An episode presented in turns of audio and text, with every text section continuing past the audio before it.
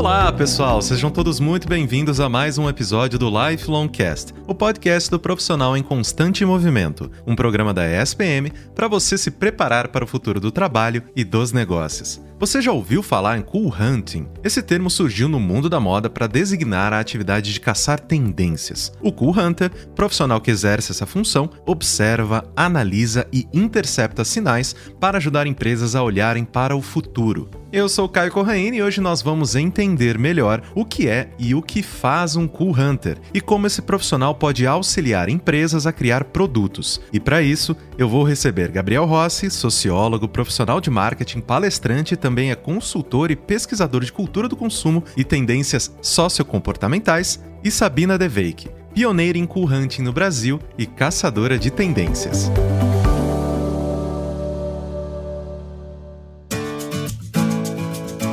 nesse primeiro bloco eu converso com Gabriel Rossi, coordenador do Master Comunicação Política e Sociedade da ESPM. Seja muito bem-vindo ao Lifelong Cast, meu querido. Caio, muito obrigado, é um prazer enorme. Valeu. Excelente. Vamos começar então? Gabriel, o que é cool hunting e qual o papel de um cool hunter? Essencialmente, cool hunting é o caçador de tendências. Colocando de outra forma, ele procura comportamentos emergentes Aqueles comportamentos que apresentam novas linguagens, desafiam status quo, trazem novas mentalidades. E esses comportamentos são a base da inovação. As empresas se reposicionam, criam novos produtos, porque eles têm capacidade de crescer e de se alastrar. Então, as empresas que prestam atenção no trabalho de co-hunting tendem a ser mais inovadoras e tendem a ter muito mais sintonia com o que nós chamamos de espírito do tempo, né, do zeitgeist esse ambiente cultural de uma época, intelectual, social de uma época. Então são marcas mais antenadas e acabam tendo aquele algo a mais também, que é muito importante no mercado.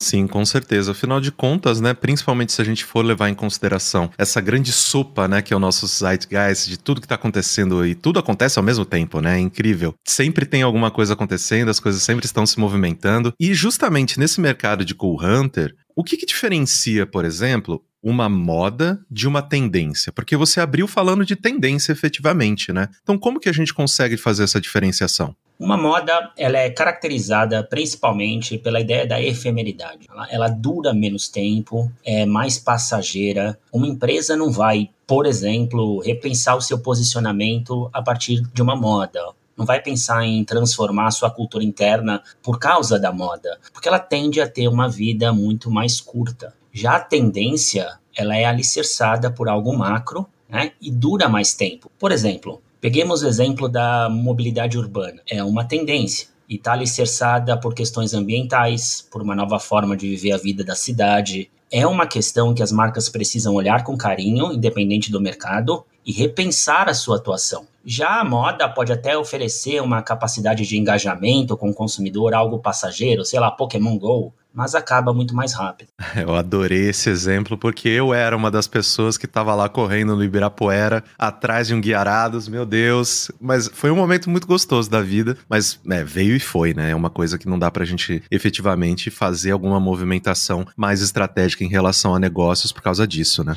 Com toda certeza. Peguemos o exemplo da paleta mexicana também, né, que foi uma moda, não é algo que duraria alguns anos. Muita gente investiu dinheiro e, infelizmente, perdeu dinheiro também. Então é importante esse profissional, inclusive, para ver a durabilidade de um comportamento emergente, para ver se ele dura e quanto ele vai durar e por que ele existe. Aí as marcas sim conseguem desenhar algumas estratégias. E Gabriel, de que maneira que um cool hunter ele pode auxiliar uma empresa? Porque querendo ou não, a gente sempre tem essa sensação e essa visão. Eu particularmente antes da gravação desse programa sempre tinha um pouco desses conceitos de que ah, beleza, cool hunter é uma pessoa que vai mais para a parte de moda, vai pensar mais em estilo, vai entender mais essa questão, mas na verdade é muito mais abrangente do que isso, né? Então, como que a gente pode colocar essa profissão, esse profissional para auxiliar uma empresa? É muito importante essa pergunta e você tem razão. O nome já não dá conta das possibilidades da disciplina. Como eu disse anteriormente, o comportamento emergente, Caio, é a espinha dorsal, é a ossatura da inovação. Você percebe novas mentalidades, novas formas de ver a vida e pensa se isso dá condições de aplicar no mercado, de materializar em produto, em reposicionamento de marca ou o que seja. Então a primeira questão é realmente ajudar as empresas a inovar. O profissional de co-hunting, o bom profissional de co-hunting, ele tem uma habilidade muito forte, que é mostrar o que será o aspiracional antes do aspiracional acontecer. E aí as empresas têm inúmeras possibilidades, né? Imagina você quem entendeu o envelhecimento da população lá atrás e saiu na frente ou então, como eu falei, a mobilidade urbana, Caio. Então, muitas coisas acontecem e as empresas que percebem esses comportamentos emergentes conseguem sair na frente. E algumas tendências, inclusive, têm impacto geracional, duram muito tempo. E as empresas têm tempo, sim, de montar uma estratégia adequada e ganhar dinheiro com isso. Com certeza, eu acho que essa questão que você levanta de se antecipar a essas movimentações tão importantes e tão definidoras do mercado faz toda a diferença, né? E justamente como que uma empresa ela pode fazer bom uso dessas informações captadas por um caçador de tendências e se você tem algum exemplo de alguma aplicação, de alguma empresa que você viu se antecipando dessa forma e que hoje ela está posicionada de uma maneira que nenhuma outra está. É uma pergunta muito importante é, e muito interessante. Eu acredito que, sobretudo, uma empresa que procura de fato tendências, ela se aproxima com muito mais autenticidade do espírito do tempo. Ela dialoga com essas novas linguagens. E isso já é algo muito importante, muito poderoso. Há inúmeros exemplos de empresas que conseguiram captar esse comportamento emergente e sair na frente. A grande questão, Caio, é olhar o que a gente chama de subculturas. Né? Esse termo pode ser um, po um pouco problemático de forma acadêmica, mas geralmente se fala subculturas. São aqueles grupos que, de alguma forma, propõem uma contracultura, uma nova forma de ver a vida, como eu disse. E você entendendo esse comportamento emergente, vem a pergunta: isso é inspirador? Isso tem mercado para mim em forma de produto, de reposicionamento de marca? É só você lembrar né, que há algum tempo existia uma tendência das pessoas ficarem mais solitárias. Né? Muita gente chamou de single economy, né? economia de um só. E as empresas do mercado imobiliário, por exemplo, perceberam isso. Aí surgiram apartamentos menores só para uma pessoa, kitnet, entre outras questões. Tem um outro exemplo também da Axe, né, que se baseou numa subcultura para o reposicionamento. Então, geralmente, esses movimentos que desafiam, né, ou a mentalidade do momento, podem se alastrar, pode ganhar força. Aí a sensibilidade da marca de entender se consegue capitalizar isso, se consegue materializar isso no mercado. O que é importante dizer também, Caio, eu acho que talvez seja a, a grande questão aqui, tendência não é o produto, a tendência é o mundo e o comportamento por trás do produto. O produto é a materialização daquilo para o mercado, é a mercantilização daquele comportamento. Mas a tendência é o comportamento e a visão de mundo que vem por trás disso. É por isso que é tão bom estudar gente, é por isso que é tão bom dialogar tendências com as ciências sociais. Sou sociólogo, né? Isso me ajuda muito, porque toda tendência tem contextualização sociológica, tem que saber o porquê ela existe e quanto ela vai durar. E é um trabalho muitíssimo importante para a marca que pensa a perenidade. É o garantidor, talvez, da perenidade das marcas, das empresas. Com certeza. E não é um trabalho chato, afinal de contas, a gente se renova, a gente se transforma todos os dias, né, Gabriel? Eu agradeço demais a sua participação foi excelente. Eu acredito que toda a nossa audiência está muito agradecida aí por você ter compartilhado tanto o seu tempo quanto o seu conhecimento conosco. Eu espero que a gente tenha novas oportunidades de conversar aqui no Lifelong Cast. Muito obrigado por ter aceitado o convite. Caio, eu que agradeço. Muito, muito obrigado. Foi um enorme prazer. Fique esperto que o Lifelong Cast volta daqui a pouquinho. Na ESPM, a inovação não é apenas um diferencial, é uma exigência. Um lugar onde celebramos o inusitado. Aqui, o aprendizado vai além da sala de aula. Vivemos experiências internacionais e aprimoramos habilidades além do tradicional. Criamos networking de verdade, sendo referência na produção de conhecimento. Juntos, vamos liderar o futuro, seja ele qual for. E aí, vem com a gente? ESPM, o inusitado em constante movimento.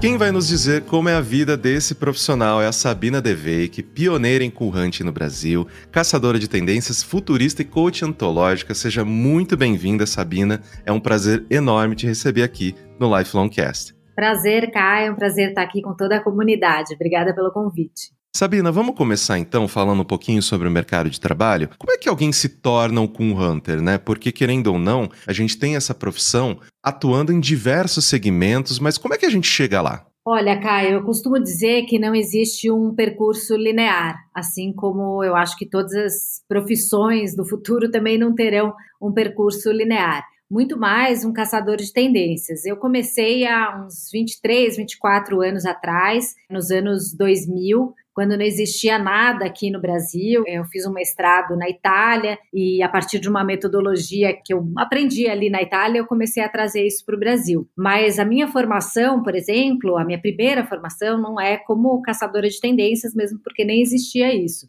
Então, eu tenho formação de jornalismo, é a minha primeira formação. Depois eu fiz mestrado em comunicação e semiótica na PUC São Paulo. Depois eu fiz mestrado em comunicação de moda lá na Itália. Depois eu me formei mais para frente em coach ontológica, fiz futurismo. Então eu fui costurando, né, essa minha visão de caçadora de tendências com várias disciplinas e acho que é isso que vai dando o seu próprio tempero, a sua própria maionese. É claro que existe uma metodologia, hoje existem vários cursos, então acho que para quem quer se tornar um caçador de tendências, existem estudos avançados de futuros, é, existe Foresight, existe curso de hunting que eu mesma também criei aqui no Brasil. Então acho que existem outros percursos hoje que podem encurtar esse caminho de se tornar um, um hunter. Mas eu acho que um, um bom caçador de tendências é aquele que vai costurando o seu método, o seu modo de fazer, trazendo o seu próprio olhar, um olhar muito pessoal que vai dando ali o tempero especial de como você pesquisa, como você interpreta aquilo que você está pesquisando. Eu acho que isso que faz toda a diferença. É, e querendo ou não, uma das coisas que a gente sempre menciona aqui no Lifelong Cast, Sabina, é que a gente nunca vai deixar de aprender, né? A gente nunca vai parar. O, o aprendizado, ele não cessa quando você sai de uma faculdade, quando você termina um curso. É algo que é para a vida toda. Você realmente, principalmente na sua profissão, é algo que precisa se atualizar e se reformular e ser virado de ponta cabeça constantemente, né? E justamente levando em consideração uma profissão que você precisa precisa estar sempre atualizada e todas essas coisas. Você consegue explicar para a gente como que é o dia a dia de um Cool Hunter? Claro, eu acho que como você falou, eu acho que o número um de um caçador de tendências é a curiosidade. Eu digo sempre que a gente só envelhece quando a gente perde a nossa curiosidade. Então, acho que tem um ponto número um, é que você ser curioso, você ser aberto, né, ter uma mente aberta, porque quando a gente olha tendências, a gente olha sinais e comportamentos, a gente tem que expandir o nosso olhar,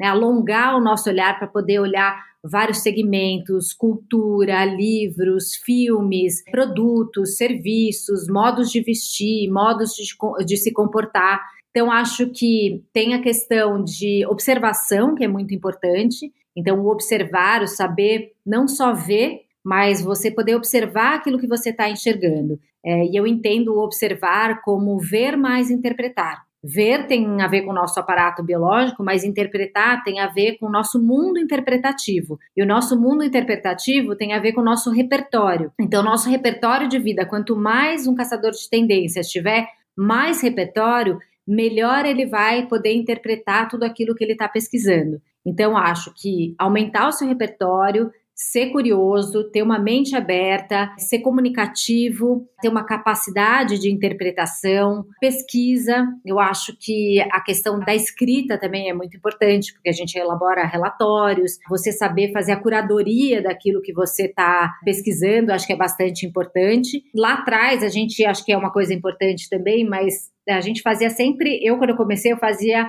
fotos de campo, por exemplo, em cromo. Não existia foto digital, né? A gente tinha que identificar ali numa mesa de luz e tal. Hoje a gente tem as fotos digitais que são muito mais fáceis quando a gente faz pesquisa de campo. Então é ter esse olhar eu não diria que você precisa de uma mega capacidade fotográfica, mas eu acho que você precisa de um olhar para as coisas e poder captar aquele momento, captar essas imagens. As imagens, elas são sinais não verbais e elas dizem muitas coisas. Então, é você captar esses sinais não verbais também. Mas, sobretudo, ter uma, uma mente aberta.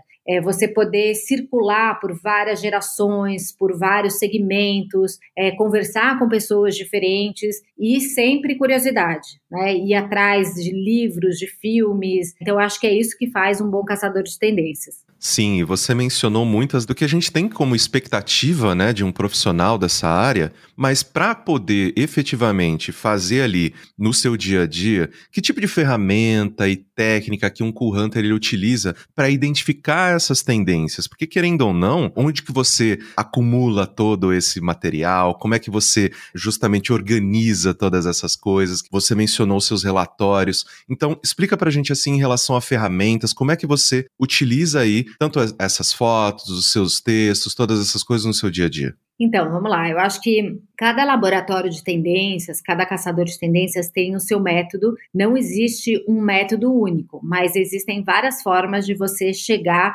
mais ou menos no mesmo lugar. O importante é que quando você está fazendo esse tipo de pesquisa, você está fazendo uma pesquisa do Zeitgeist, o que é o Zeitgeist? É uma palavra alemã que quer dizer o espírito do tempo, a índole do tempo. Então, é como se você estivesse é, radiografando o seu tempo. Quando a gente é, faz isso, por exemplo, quando a gente olha para trás, década de 80, de, de, década de 90, é muito mais fácil a gente identificar qual era o espírito daquele tempo, porque já passou. Mas quando a gente está inserido no nosso tempo, é muito mais difícil a gente conseguir fazer um olhar, porque a gente está vivendo esse nosso momento. Então a gente tem que fazer um zoom out e olhar para aquilo que a sociedade, o mercado estão vivendo. Eu uso muito a metodologia que eu chamo de 4 Ps. Então, o que, que significa os 4 Ps? A gente, no Cool Hunting, a gente transforma os 4 Ps do marketing clássico nos 4 Ps do que a gente chama de society, que não é uma pesquisa só do mercado, mas é uma pesquisa da sociedade. Então, o primeiro P, quando a gente faz pesquisa, a primeira coisa importante para a gente observar são pessoas. Então, people, né, pessoas, como elas se comportam, como elas se agregam socialmente, quem elas são, como elas consomem, que tipos de comportamento, como elas se vestem. Então, acho que toda a gama humana de comportamentos humanos é a primeira coisa que a gente observa. O segundo P a gente chama de places, né, ou lugares. Então, a gente tem que observar quais são os lugares dentro do teu campo de pesquisa, na sua cidade, enfim, depende do teu campo de pesquisa, que manifestam e que encarnam esses novos comportamentos. Então, sejam bares, restaurantes, museus, galerias, novos pontos na cidade, novos locais de agregação social. Esses lugares, eles vão dando através das linguagens, através dessa expressão, eles vão identificando e vão manifestando esses novos comportamentos humanos. O terceiro P é o P de plans ou planos culturais.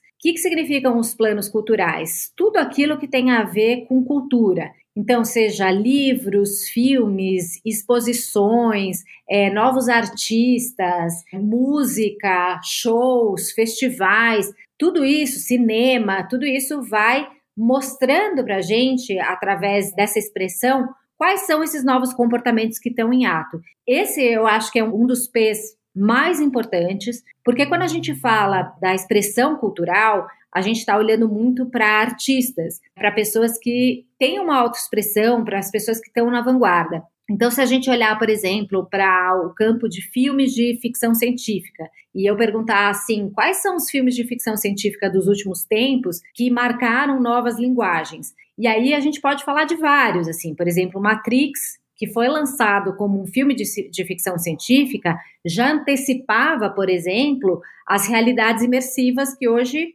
são realidades, não é mais ficção científica, né? A gente tem, por exemplo, Black Mirror, né? Que é uma série que é totalmente fantástica, mas que tem coisas lá que já estão acontecendo, ou o filme Ela, né, ou Her, onde o personagem se apaixona por uma assistente de voz. Isso também já é realidade. Ou os artistas que vão antecipando comportamentos com exposições, com expressões culturais. Livros, eu posso perguntar quais são os livros, por exemplo, que hoje mais vendem numa livraria? São livros de autoajuda? São livros que falam sobre saúde mental? São livros que falam que contam a gente o como faz alguma coisa, porque as pessoas estão perdidas e ansiosas, e tudo isso vai dando pistas, né, de como a gente tá e quais são essas novas expressões. Recentemente, por exemplo, o filme Barbie, né, que tá estourou, tá todo mundo falando, é uma expressão do nosso tempo, né? Então está falando sobre empoderamento feminino, sobre várias questões de diversidade que hoje estão em pauta. E o quarto P é o P de project ou projetos. Então são projetos é, institucionais ou projetos de empresas ou projetos na cidade que vão dando uma nova relação das pessoas com seu próprio entorno. Então, desde, por exemplo, o, os projetos de, por exemplo, bikes nas cidades, que hum, trouxeram uma, uma nova forma da gente viver a cidade e, inclusive, acabaram pipocando outros segmentos em volta disso. Então, por exemplo, quando você aumenta né, esse tipo de mobilidade, você olha para esse tipo de projeto, você precisa também de setores que possam atender isso. Então, você precisa de manutenção da bike, você precisa, na, por exemplo, nas empresas, chuveiros para as pessoas poderem tomar banho porque chegam de bicicleta, não chegam mais de carro, mudar o tipo de arquitetura, porque agora você vai ter estacionamentos de bikes, você precisa de manutenção, você tem cafés, por exemplo, que hoje dão desconto para ciclistas. Eu estou falando assim de um projeto específico, mas a gente tem projetos grandes, por exemplo, de empresas que podem impactar o meio ambiente ou que têm alguma relação com a regeneração socioambiental. Então, são diversos tipos de projetos que vão apontando para a gente onde estão os caminhos. Então, eu gosto muito de usar esses quatro P's, porque de alguma forma eles são uma espécie de um framework, assim, uma espécie de uma grade que vai organizando essas informações. Uma vez que eu captei esses quatro P's, eu tenho que fazer uma leitura, né, de todas essas pistas, de todos esses sinais então eu digo que o caçador de tendências é como se ele fosse um detetive, né, um explorador da modernidade. Assim como o detetive, a gente vai captando essas pistas, a gente vê aquilo que é um padrão repetitivo, algo, por exemplo, que está acontecendo na arquitetura, mas que também reverbera em tecnologia, mas que também reverbera em moda, que reverbera na área, no segmento de beleza, em produtos, em serviços, em planos culturais. E quando a gente vê esses sinais, eles sendo repetitivos, tendo um padrão, a gente pode inferir, né, a partir daquilo que a gente está observando, determinadas tendências. E aí é a fase, uma vez que a gente faz a interpretação, e a interpretação, para mim, é uma das ferramentas mais poderosas, porque hoje, com Google, com inteligência artificial,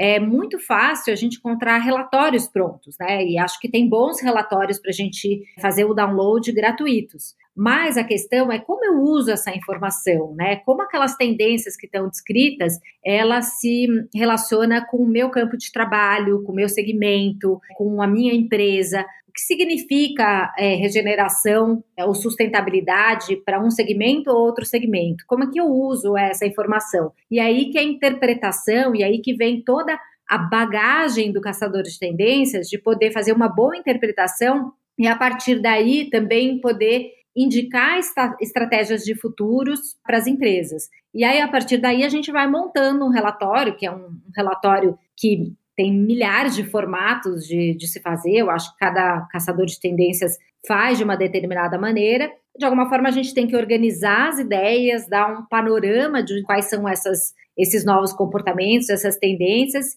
mostrar quais são os sinais para corroborar com essa visão e depois você pode fazer indicações estratégicas, gerar insights de futuros e etc. Então é mais ou menos assim que funciona. Eu tenho muitas pastas né, no, no meu computador e eu vou trazendo assim artigos, filmes que eu gosto, vídeos do YouTube, até podcasts e coisas que me interessam que ficam ali, às vezes, muitas vezes dormentes, vamos dizer, na, no, nos meus arquivos, mas ali na frente, quando dependendo eu tenho um trabalho, um estudo para fazer ou algum conteúdo para gerar, muitas vezes eu acesso esses conteúdos e eles vão me dando ali um caminho já meio pronto, sabe? Um caminho de coisas que estão ali desorganizadas e que eu vou meio que organizando, enfim, para poder entregar aquilo que eu preciso entregar a determinada pesquisa. Então, é assim que eu trabalho. E Sabina, finalizando o nosso papo, eu gostaria de aproveitar um gancho que você deu aí no final da sua resposta, falando de efetivamente, né, como que as empresas utilizam, né, esses reports, quais seriam as demandas dessas empresas, por que, que elas seriam influenciadas pelos cool hunters. E eu queria então te perguntar que tipo de empresa que busca os serviços de um cool hunter e geralmente com qual objetivo? Olha, eu acho que está crescendo muito a procura, né, por esse tipo de profissional. Principalmente, eu acho que teve um, um boom muito grande, uma aceleração muito grande na pandemia também, porque eu acho que na pandemia a gente viveu um estado de caos, assim, um, né, um, um estado muito caótico e, e onde as pessoas e as empresas ficaram muito perdidas.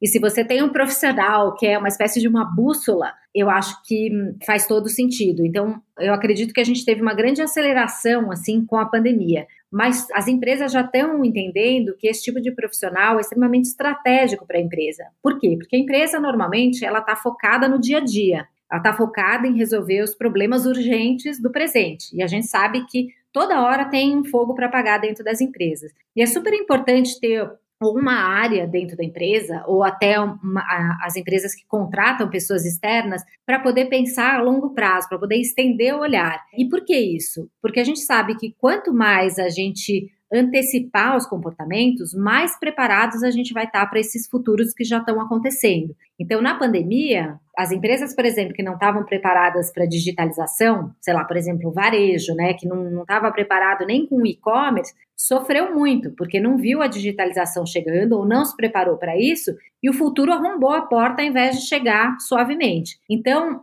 Cada vez mais esse é um profissional que está sendo requisitado. O próprio Fórum Econômico Mundial disse que uma das principais habilidades do futuro para navegação nesse futuro complexo é o que eles chamaram de Futures Literacy, ou alfabetização de futuros, que é justamente a gente poder aprender como capta esses sinais e como a gente pode se alfabetizar para esse futuro que já está presentificado. Para que, que as empresas chamam um caçador de tendências ou um, um futurista? Eu acho que é para poder criar estratégias de futuros, ou, por exemplo, para pesquisar determinadas categorias. Então, sei lá, por exemplo, eu já desenvolvi projetos onde eu tive que fazer um olhar sobre o futuro do atendimento ao cliente, ou, por exemplo, o futuro do trabalho, o futuro da educação, ou, por exemplo, eu quero desenvolver uma nova categoria de produtos é, dentro da minha empresa ou eu quero fazer um mapa de futuros dentro do meu segmento e poder entender que outros tipos de atuação que eu não estou vendo ainda,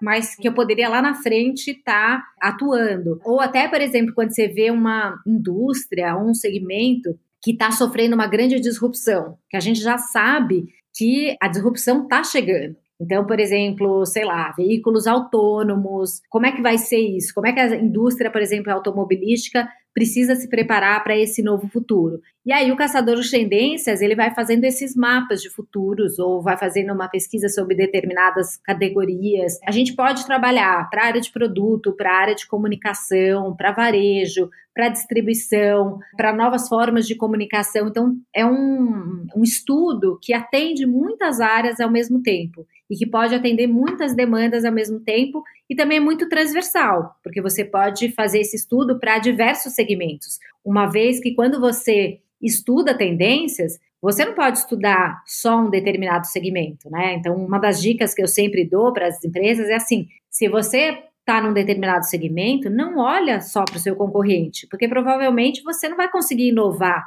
olhando só para o seu concorrente. Você tem que olhar para um campo completamente diferente, sei lá, vai olhar para a indústria de alimentos ou bebidas, porque de repente lá está acontecendo alguma coisa que vai chegar no seu segmento muito tempo depois. Mas se você capta isso antes, você se antecipa, você é inovador, você pode lançar primeiro, você pode se antecipar à concorrência. Então, é meio que por aí que a gente atua e cada vez mais está ficando mais importante porque o mundo está muito complexo, a gente está numa velocidade de mudanças extremamente exponencial, com todas essas novas tecnologias, com inteligência artificial, com grandes disrupções climáticas, sociais, mercadológicas, geopolíticas, econômicas. Então, com tudo isso, o mundo fica mais incerto. Dentro dessa incerteza, a gente precisa como separar o ruído do sinal, sabe? Entender o que é apenas um ruído no nosso mercado ou aquilo que é um sinal importante. E o caçador de tendências, ele tem essa habilidade, se você é um bom caçador de tendências, você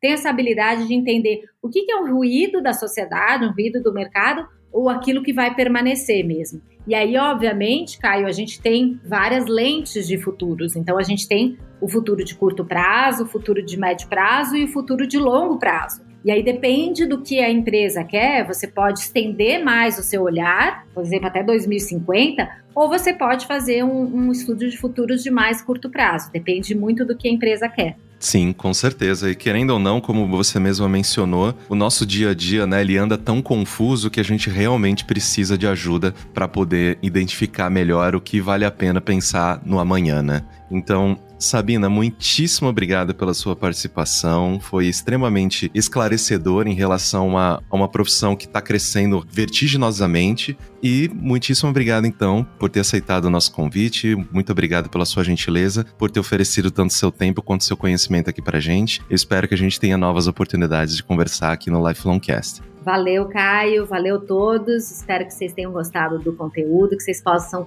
aproveitar esses insights. Um abraço grande.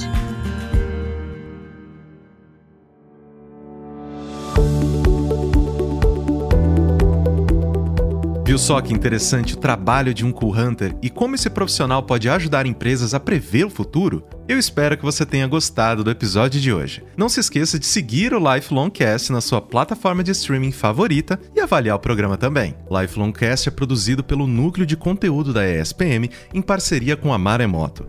Eu sou Caio Corraine, host do programa, e trabalhei junto com essa equipe. Concepção, curadoria e produção executiva, Jorge Tarquini e Felipe Oliveira. Roteiro, Lucas Scherer. Produção, Thaís Santiago. Edição e sonorização, Caio Corraine. Coordenação geral, Maremoto, Caio Corraine.